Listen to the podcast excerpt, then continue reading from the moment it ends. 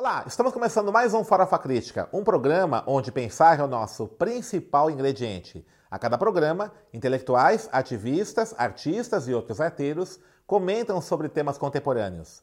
Farofa Crítica é uma produção do CELAC, em parceria com o Departamento de Jornalismo e Editoração da ECA USP, apoio do IEA, Instituto de Estudos Avançados da USP, e parceria também com a revista Fórum.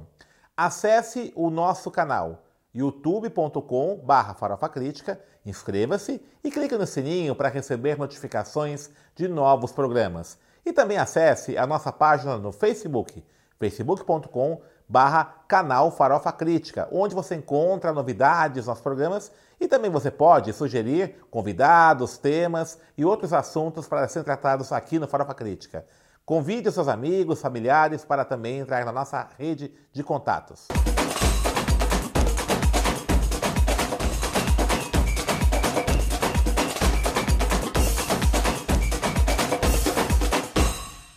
E hoje o Farofa Crítica recebe o jornalista Pedro Borges, jornalista formado pela Unesp de Bauru, criador e editor do portal Alma Preta, um site especializado em notícias sobre as relações raciais. Pedro, tudo bem? Obrigado por ter aceito o nosso convite. Eu queria assim que você falasse pra gente, né, de onde surgiu a ideia, quando surgiu a ideia de você montar o Alma Preta? Bom dia, é, enfim, as pessoas talvez vão ver em outros é, horários, né? mas enfim, bom dia, boa tarde, boa noite. Obrigado pelo convite, Denis, para enfim, participar desse bate-papo com você. Uhum. É muito prazer aqui sempre participar de atividades aqui na USP, participar de encontros, de momentos de reflexão e troca de ideia com você. Bom, o Alma Preta, ele surgiu exatamente onde eu me formei. Eu me formei em Bauru, na Unesp, no interior de São Paulo.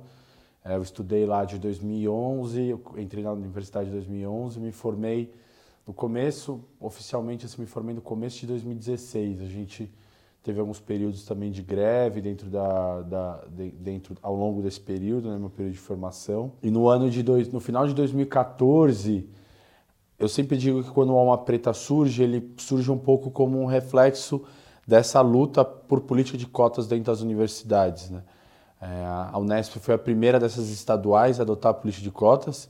A gente faz a brincadeira que a Unesp é a prima pobre das estaduais paulistas. E a primeira é, adota cota. É a primeira que adota a cota. Normalmente, experiência é. que o governo do estado quer fazer em São Paulo, ele primeiro joga na Unesp. A cobaia. É a cobaia. Então, primeiro, essa, a, a questão das políticas de cotas avançou, primeiro na Unesp. Eu lembro no final de 2014 tinha uma agitação bastante grande dentro do campus. Chegou até a ter uma ocupação na reitoria, parece, né? Uma chegou greve, a ter, chegou isso, a ter né? ocupação na reitoria. No final de 2014 teve-se uma movimentação bastante grande para a construção de um coletivo negro dentro da universidade. Uhum. É, eu participei de, dessa movimentação e dessas reuniões que a gente fazia, desses encontros que a gente fazia desse coletivo de estudantes negros, eu tinha outros dois colegas do curso de jornalismo, o Solon Neto e o Vinícius Martins.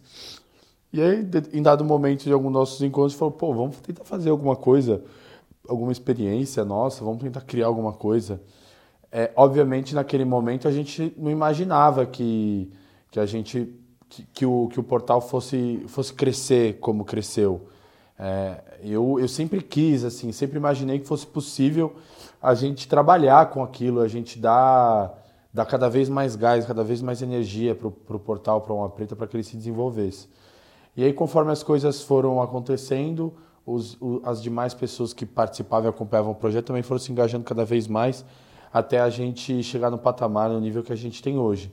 Mas o Alma Preta ele foi surgir mais ou menos no mês de abril de 2015, em Bauru, no interior de São Paulo. Bastante fluxo eh, como resultado desse processo. Esse processo da política de cotas, esse processo de debate, de efervescência dessa discussão racial principalmente dentro dessa juventude negra nos, nos espaços de discussão universitários. Então, é uma coisa interessante, assim, é, nós tivemos aí nos últimos 15 anos aí, né, talvez um pouquinho mais, governo Lula, Dilma, é, uma inclusão muito grande de pessoas da população negra, jovens negros, jovens negras, mulheres, né, é, LGBTs, é, pessoal da periferia, é, no sistema de consumo e, evidentemente, também, né, houve uma ascensão social desses grupos aí.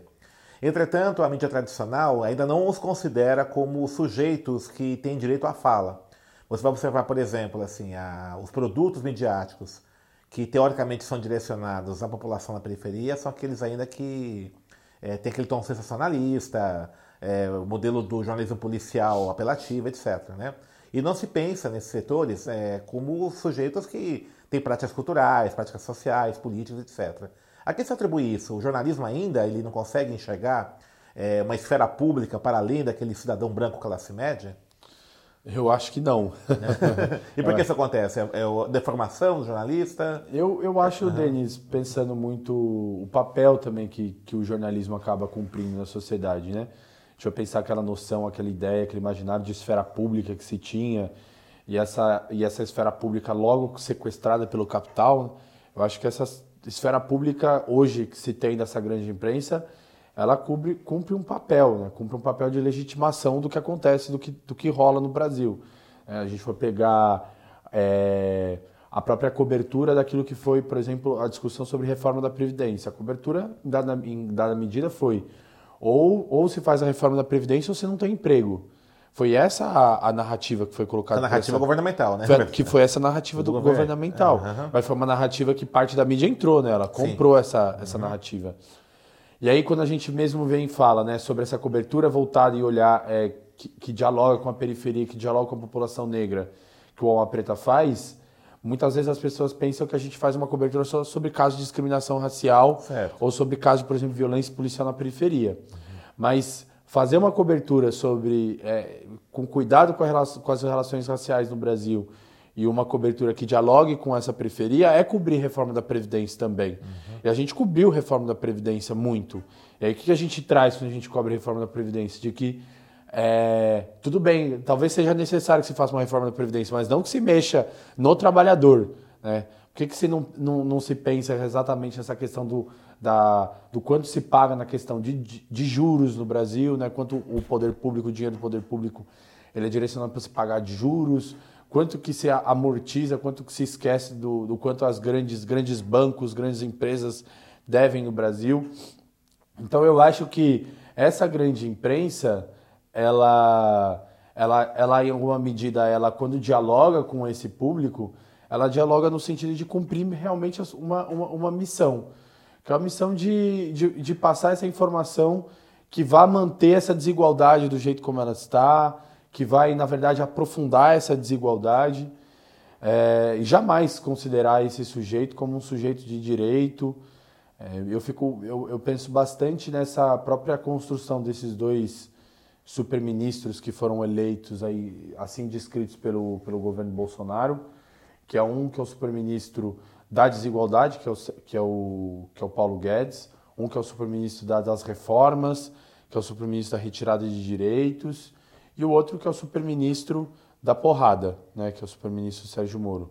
E aí eu acho que a mídia, à medida em que ela também, alguma medida, mesmo que hoje ela se coloque a fazer uma crítica, não, não necessariamente à esquerda, mas uma uhum. crítica muitas vezes liberal é, ao, a, a, esse governo Bolsonaro, mas em uma medida ela entra no, nessa agenda das reformas econômicas, né?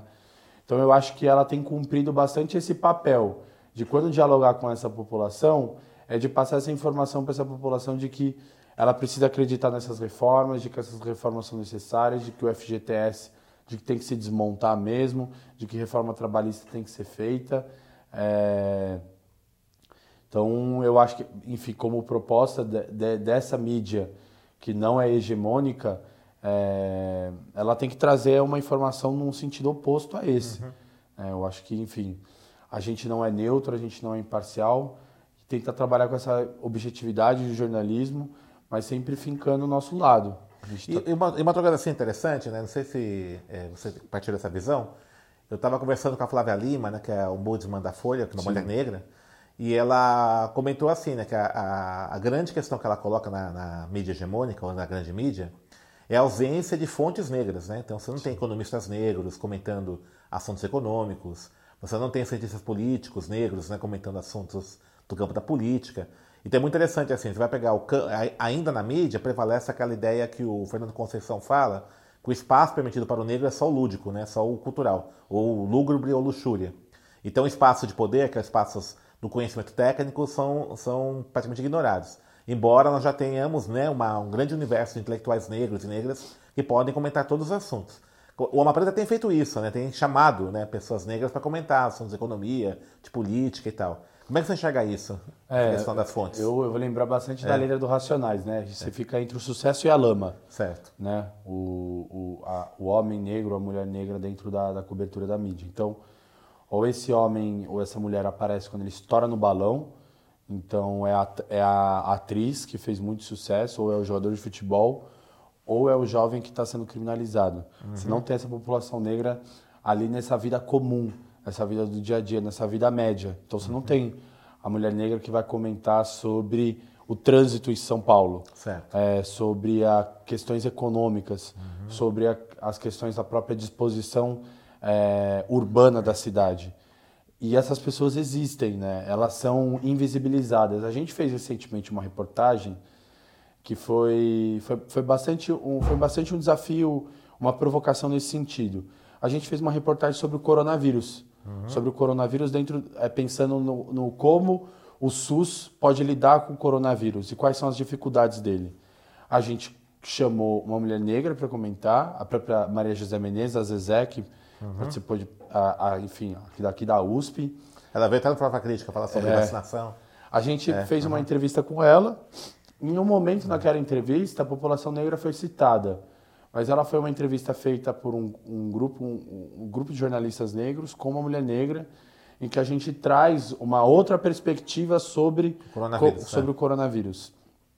É, esse é um exemplo disso, né, de como isso é possível e como isso, na verdade, é silenciado a todo momento pela imprensa. A gente faz e muito entendendo de como as relações, como, como o racismo é um elemento que estrutura a sociedade, então o racismo é um elemento que permeia todas as, todas as é, situações de poder e todas as relações dentro da sociedade. A gente está todo momento fazendo reportagem sobre economia, todo momento fazendo reportagem mesmo sobre política internacional, é, sobre qualquer agenda política nacional. E para isso você, o jornalismo sempre vai buscar um especialista, sempre vai buscar um pesquisador, alguém que tenha conhecimento. E a gente sempre busca uma pessoa negra. E não é difícil achar essas pessoas. Então, assim, a gente, é, quando a gente não teve possibilidade de ter um contato direto, a gente se utiliza de uma rede nossa para localizar pessoas que são interessantes para comentar esse tema.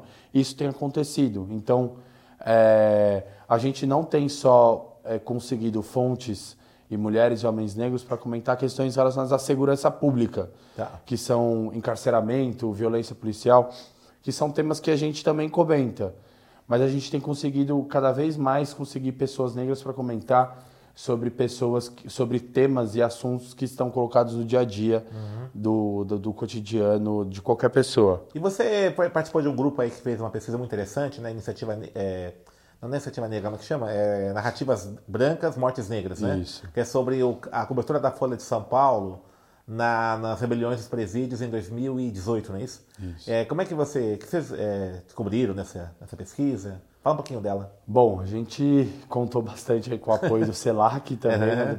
Você mesmo uhum. acabou sendo o orientador dessa pesquisa, uhum. ela teve um, um caráter bastante de militância, assim, né? Foi uma, é.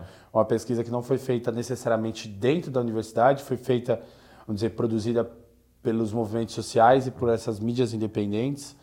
Então ela contou com a participação direta da Iniciativa Negra para uma nova política sobre drogas, uhum. é, com a participação da Ponte Jornalismo, participação do Alma Preta, a participação do CELAC, USP. E a gente tentou fazer uma, uma análise dessa cobertura da Folha de São Paulo.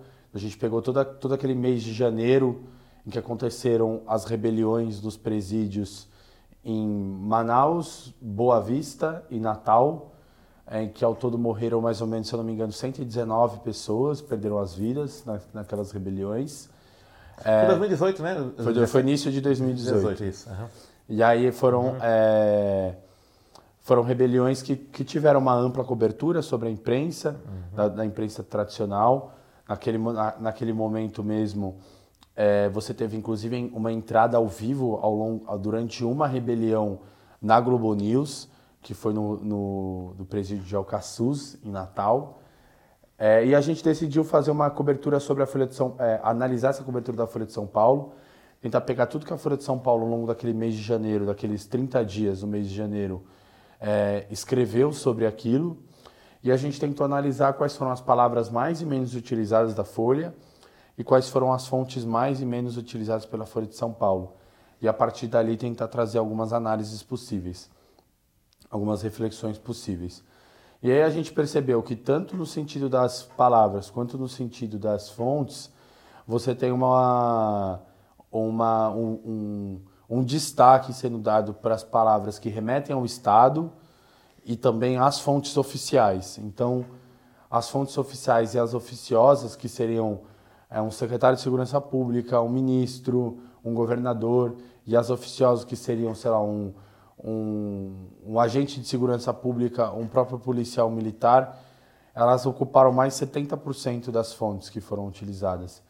Em contrapartida, você teve uma participação bastante tímida de pesquisadores de movimentos sociais comentando e tratando sobre aqueles, aqueles temas, que possibilitariam uma perspectiva e uma visão diferente. No, no que tange as palavras, também se percebeu que é, algumas, algumas ações, como a gente mesmo colocou na pesquisa, foram privilegiadas na cobertura ao invés de outras. Então, a questão da violência, ela foi algo que foi muito que, que o jornalismo jogou muita luz sobre ela. Então, palavras como carbonizado, palavras como decapitado, todos que remetessem à selvageria, é, elas tiveram elas tiveram um destaque especial. Uhum. Agora, palavras que dissessem é, respeito à superlotação dos presídios ou mesmo à privatização dos presídios foram pouquíssimo é, abordadas na cobertura. Então, a gente percebe como a mídia ela trabalhou num sentido, em uma medida, no fortalecimento desse discurso quase da privatização também dos presídios, no aumento do, do número de presídios no Brasil. Não houve, ao longo da cobertura, nenhum debate sobre é, uma diminuição dessa população carcerária brasileira. Você teve ao longo da cobertura apenas por uma vez a palavra negro sendo utilizada. Então, uma cobertura que se propõe a ser objetiva, ela fechou os olhos para um aspecto que é fundamental para se entender o sistema carcerário no Brasil, que são que, que é essa presença, essa super representação da população negra nesses espaços. Então, acho que em, em, em, todos os sentidos, essa foi uma cobertura bastante falha da Folha de São uhum. Paulo. Ela foi uma cobertura que fechou o olho para pontos que são sensíveis de um, dos problemas relacionados ao sistema carcerário no Brasil. Ela foi uma cobertura que privilegiou e muito as respostas da, das fontes oficiais, então do, do governo. Ela foi uma cobertura que ignorou familiares, foi uma cobertura é, familiares de presos, que ignorou movimentos sociais e pesquisadores que pudessem trazer uma outra perspectiva sobre aquele problema. É, e foi uma cobertura que, na medida em que fecha os olhos para as relações raciais, naquele, dentro daquele, dentro desse patamar, ela foi uma cobertura que também contribuiu para esse mito da democracia racial que existe no Brasil. À medida que você se que você não toca nesse assunto e que você normatiza essa super representação da população negra, e que você não aponta o racismo como um elemento que vai trazer isso, você fortalece esse estado de coisas que a gente vive. E vocês levaram essa, esses resultados para o pessoal da Folha? Houve uma reação deles? Como é que foi? A gente na época é. não era Flávia, não era Flávia, é. o ombudsman da Folha, mas a gente chegou sim a levar para a ombudsman. A ombudsman é, ela, ela acompanhou o evento de lançamento da pesquisa. Uhum depois, ela pediu para a gente enviar os dados para ela, a gente enviou. Uhum. O que ela nos retornou é que ela passou, ela escreveu um texto, uma matéria, e ela publicou ela num blog interno que se tem tá. para os jornalistas da Folha de São Paulo. Tá. Isso não veio a ser público, então ela não foi publicada num texto da Ombudsman uhum. para os demais leitores. Mas ela gostou? A reação dela foi positiva? Como é que foi? Ela teve uma reação normal, assim, é, ela protocolar, falou, né? Protocolar. Ela nem elogiou, nem criticou, uhum. mas ela pediu para a gente passar os dados, ela pediu para a gente passar as coisas, todas as informações. Uhum. Ela acompanhou o evento de lançamento uhum. e, pelo que ela nos passou, ela produziu essa matéria, esse texto, que rodou internamente entre esses jornalistas, uhum. essa gama de jornalistas que trabalha para a Folha de São Paulo.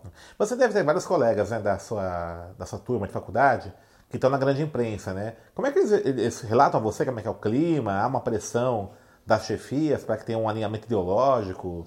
Ou estão aderindo, assim, até inconscientemente a esse padrão ideológico? Como é que você enxerga um pouco o jornalista hoje nessa situação, da grande imprensa? É uma situação bastante complicada, né? eu, eu, eu, eu, confesso que assim, eu não tenho, não tive muito contato com, com, a, minha, com a minha turma tá. de jornalismo dentro da, da Unesp. Uhum. É, eu era, fiquei até bastante, acho que em alguma medida bastante afastado da minha uhum. turma. Mas obviamente acompanho algumas pessoas. É, Da minha turma mesmo, não tem ninguém com quem eu tenha a possibilidade de, que, que tenha me feito algum relato nesse sentido. Agora, eu tenho outras, outras, outras relações que eu Sim. acabei desenvolvendo uhum. com pessoas que trabalham dentro desses canais da grande imprensa. Então, é, por exemplo, jornalistas própria, da, da, própria Record, do R7, assim, alguns jornalistas falam que a situação de trabalho ali estava bastante insustentável. Muitas pessoas saíram. Uhum. É, exatamente porque se tinha uma, já um desejo de alinhamento muito grande a, ao governo atual que, que, que se está. Então, você tem uma, uma, uma relativa pressão, sim. Uhum. Relativa não, uma, uma grande pressão sobre uhum. esses profissionais. É, sobre outros portais, você pensar no próprio, com quem eu tenho diálogo, com uma, uma jornalista também, que é uma colega dentro do Globo, ela também relata uma limitação bastante grande para tentar trazer qualquer outro, uhum. qualquer outra perspectiva de jornalismo. É... Agora, a gente tem feito parcerias, o Alma Preta, com alguns desses portais de mídia na grande imprensa. Então, a gente tem feito algumas parcerias com o UOL, é, que a gente tem produzido alguns conteúdos para eles. A gente tem uma parceria também bastante grande com o Yahoo Notícias, que a gente publica conteúdos diários com eles. Eu não vou poder te falar com relação a, ao dia a dia desses portais, né? Que eu não acompanho e não tenho também contato com jornalistas que, que, que estão ali no dia a dia. Uhum. Agora eu, eu consigo te falar com, com, com relação a quem tem esse contato conosco. E existe uma vontade bastante grande é, tem-se o entendimento de que essa. Parece que se percebeu que essa população negra consome jornalismo. Sim. De que ela lê, uhum. de que ela vê vídeo, de que ela está interessada em notícias e de que ela tem cada vez mais também se questionado e se incomodado com a sua ausência nesses espaços.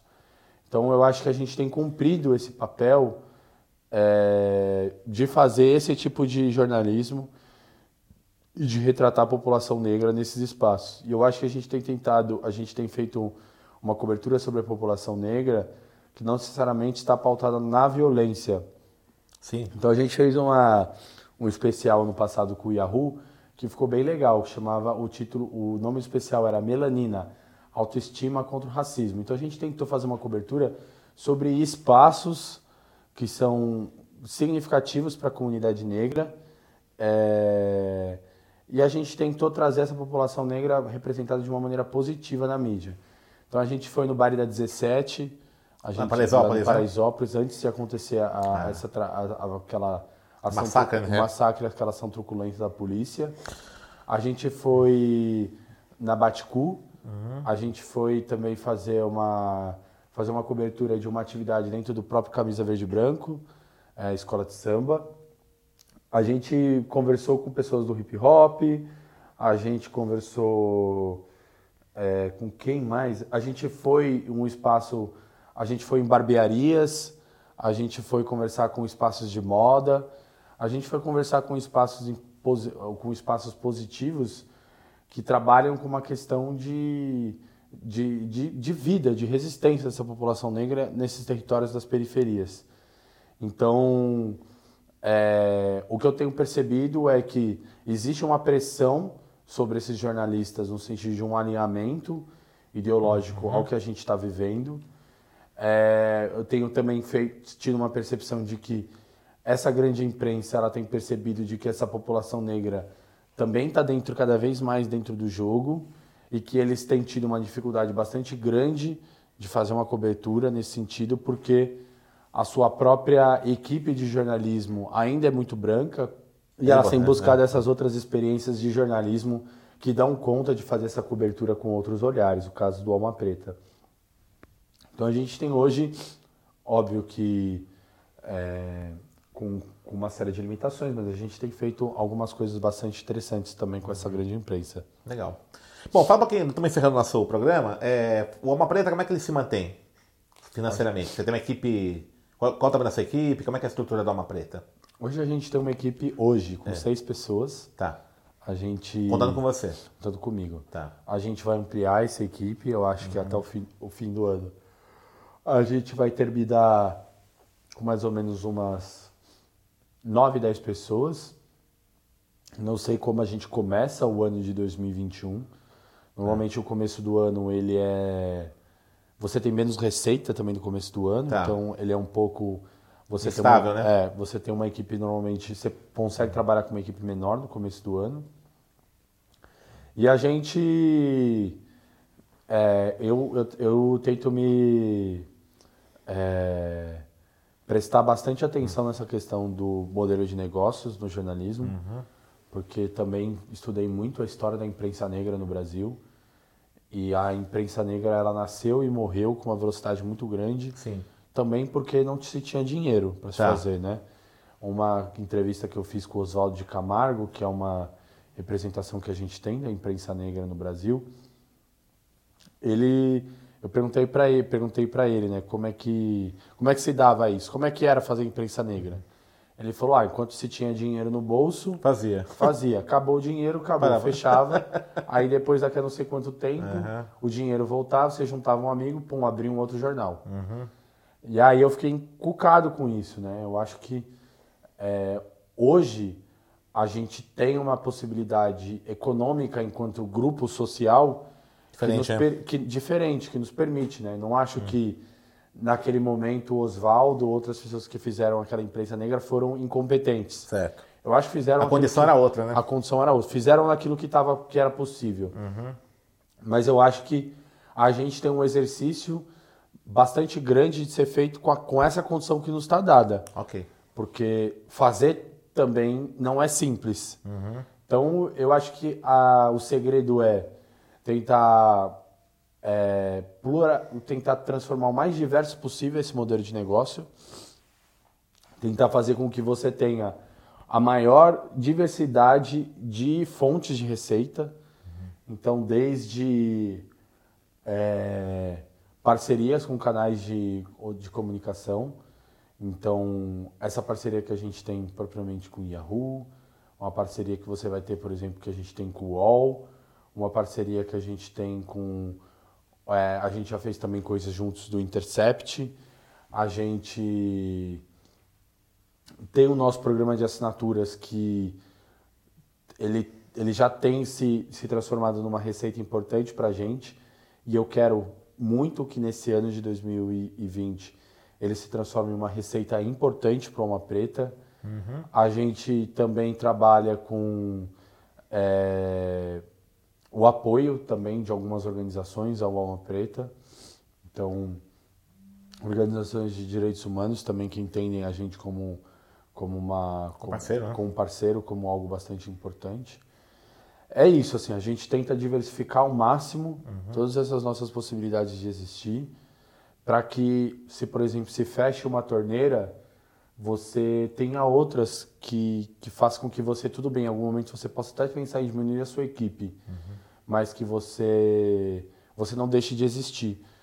E eu tenho, eu tenho isso como meta, eu tenho como meta de que o Alma Preta ele é um portal de existir a médio e longo prazo. Assim, eu, não, eu não quero realmente imaginar que, sei lá, ah, vamos, vamos levantar grana e é isso e vamos fazer as coisas acontecer esse ano e ano que vem deixa rolar, vamos ver o que uhum. acontece. Não. O nosso planejamento é para dar 5, 10 anos. Certo. Para que se tenha... é um projeto profissional seu, né? É um projeto projeto profissional. Tá, é um projeto profissional. Uhum. E porque eu acho que é, as coisas para a gente, os passos para a gente, eles são mais lentos. Certo. É, se você for pegar os próprios experiências de jornalismo que surgiram com a gente em 2015, uhum. elas estão em outro patamar hoje. Tá. Elas têm uma infraestrutura muito maior que a nossa, uhum. elas têm uma infraestrutura muito melhor do que a nossa, uhum. é, elas têm uma capilaridade muito maior do que a nossa, porque a branquitude tem outras possibilidades de captação Sim. de recurso. É, e mesmo que, que, que, que eles tenham apoios parecidos que os nossos, o volume do apoio é muito diferente. Tá. A própria questão de uma assinatura é muito diferente. Então, o grupo que os apoia tem muito mais grana do que o grupo que me apoia. Certo. Então, a gente vai ter menos recurso. É, mas eu entendo que os nossos passos eles são dados de maneira muito firme. Então, quando a gente dá um passo, é muito, eu acho que é mais difícil da gente recuar. Uhum. Não mais difícil do que eles. Agora, a gente tem um apreço muito grande a esse passo que é dado nosso, porque a gente consegue também se localizar dentro da história é, e ver a importância desse trabalho. Então, eu, eu, eu realmente tenho vontade de que, sei lá, que seja 10, que seja 15 anos, que a gente consiga ter um, uma, um, um portal de mídia negra que tenha o peso que se tem hoje na, na sociedade de uma revista Fórum, de uma Carta Capital. Por que não imaginar? Por que, por, por, por que não imaginar que você tem um, um portal de mídia negra que faça uma cobertura do cotidiano, que faça uma cobertura é, da, de uma agenda política e econômica a partir de um, de um olhar que respeite os determinantes de raça, os determinantes de classe, os determinantes de território, os determinantes de gênero. Só que para se construir isso precisa de muita paciência, precisa de é, não é de um dia para o outro, que certo. nem para eles é. Tá. Para eles você fecha um hoje, você constrói um em dois anos, você já tem uma relevância muito grande. Uhum. Para a gente se, se exige se exige todo esse caminhar é, e eu estou bastante disposto a isso. Perfeito. E quer conhecer o Alma Preta? Qual o site? É um merchando bem aí. Tá. E também quiser assinar, apoiar o Alma Preta, como é que faz? Olha naquela câmera lá e dá um merchan aí. Tá. Para você conhecer o Alma Preta, então, almapreta.com. Você também tem as nossas redes sociais. Se você pesquisar Alma Preta dentro do Twitter, Facebook, no Instagram, você vai localizar com facilidade. A gente tem uma campanha de assinaturas dentro do Catarse. Então é catarse barra Alma Preta, você com certeza vai encontrar. Se você jogar também no Google Catarse Alma Preta, você logo vai se deparar com a nossa campanha de assinaturas. As nossas assinaturas elas variam é, de 10 a 150 reais, mas enfim, tem faixas intermediárias. E a gente também oferece uma série de benefícios para os nossos assinantes. A gente construiu um e-book sobre a história da imprensa negra para quem nos assinar. A gente tem uma parceria com o Museu Afro Brasil de que as pessoas que assinam a Alma Preta têm a possibilidade de fazer uma visita guiada e gratuita no Museu Afro Brasil. A gente também entrega outros, outros prêmios, outras coisas para essas pessoas, exatamente incentivando essa nossa, essa nossa, esse nosso programa de assinaturas, que é fundamental para você pensar numa mídia independente, sustentável e com uma possibilidade de existir a médio e longo prazo no Brasil. Então a gente conta muito com a colaboração de vocês. Pedro, valeu, cara. Parabéns aí, sucesso valeu. do Alma Preta. Tá, aí, tá convidado para outras vezes aqui. Muito obrigado, Dani. Sempre um prazer participar dos debates contigo e agradeço muito as pessoas que nos acompanharam. Beleza. Então estamos encerrando mais um Farofa Crítica. Hoje recebeu o jornalista Pedro Borges, do portal Alma Preta. Lembro novamente para acessar e inscrever-se no nosso canal youtube.com.br Farofa Crítica. E não esqueça de clicar no sininho para receber notificações de novos programas. E para encerrar, uma, um pensamento do grande escritor jornalista Gabriel Garcia Marques. Jornalismo é uma paixão insaciável que se pode humanizar e digerir a partir da confrontação desencarnada com a realidade.